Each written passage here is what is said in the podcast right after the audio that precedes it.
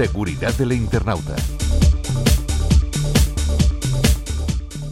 En un mundo en el que la tecnología avanza a un ritmo vertiginoso, es fundamental poner en marcha una serie de medidas para proteger a los menores de los riesgos que supone el uso inadecuado de Internet.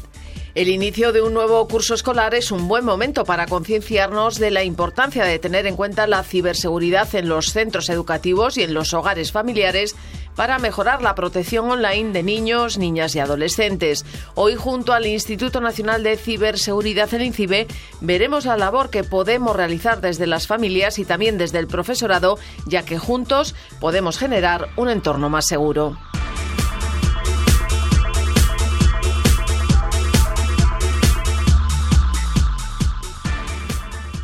Hola Elena. Hola Conchi, ¿qué tal? Bien, ya de vuelta a la rutina.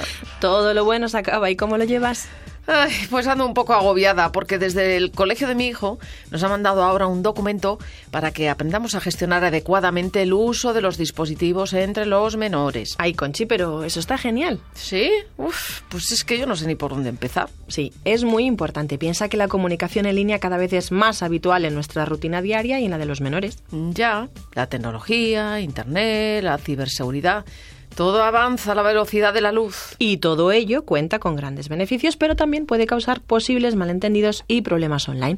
Por eso es interesante conocer toda la información sobre el tema. ¿Y por dónde empiezo, Elena? ¿Tanto cambia la comunicación en persona y a través de Internet? Sí, bastante además. A través de Internet se pueden enviar mensajes instantáneos y eso permite que una conversación entre dos o varias personas, a pesar de ser a través de una aplicación de mensajería, tenga fluidez y sea dinámica. Sin embargo, también puede facilitar la presión o incluso exigencia de respuestas inmediatas sin tener en cuenta las circunstancias de la otra persona. Pues tienes razón, no lo había pensado. Esta flexibilidad para comunicarse a destiempo da la oportunidad de reflexionar las respuestas, pero también no sé, yo creo que puede perder el contexto y generar malentendidos. Así es. En muchas ocasiones se suele hacer uso de lenguajes visuales, como pueden ser emoticonos, memes o GIFs, o bien expresiones con significados ambiguos que pueden facilitar una lectura descontextualizada del mensaje, pudiendo llevar a malos entendidos, enfados, confusiones. Pero, ¿y lo bonito que es volver a ver una foto? Bonito y a su vez peligroso.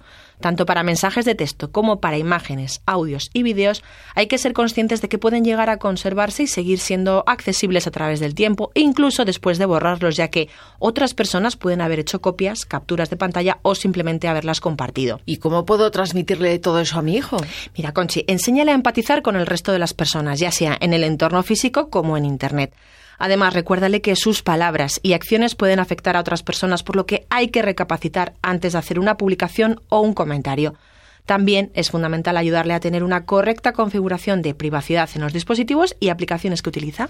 Entiendo que desde el colegio nos apoyarán en toda esta labor. Claro que sí, el papel del educador es clave para orientar a las familias del alumnado con los puntos más importantes a tener en cuenta para el desarrollo de los menores. Estoy segura de que en las próximas reuniones os irán ofreciendo diferentes recursos para ayudaros en la prevención de posibles problemas online. Yo, por mi parte, estoy muy concienciada en esta labor de prevención. Lo que necesito es contar con recursos. Eso no es problema. Para empezar, sería interesante comprobar lo que sabes acerca de la ciberseguridad y el uso seguro y responsable de Internet en relación con los menores a través del test de conocimientos que encontrarás en el área de menores de INCIBE. Uy, pero si no lo conocía y me parece un buen punto de partida. Sí, sí, sí, sí. Una vez que hayas hecho este test, te recomiendo echar un vistazo a los diferentes recursos y herramientas que INCIBE pone a disposición de las familias para realizar labores de mediación con los hijos. ¿Y de qué tipo de recursos hablamos? Pues de todo. Desde recomendaciones para iniciar una conversación sobre Internet y el uso que hacen los menores para promover una rutina de diálogo cotidiano al respecto, hasta una herramienta para ayudar a establecer normas y límites básicos en el uso de Internet, incluyendo un horario personal del uso de las tecnologías para cada miembro de la familia. Aún así, recuerda que si tienes todavía más dudas, puedes llamar al 017, tu ayuda en ciberseguridad. Muchas gracias una vez más, Elena. Hasta pronto. Hasta pronto, Conchi.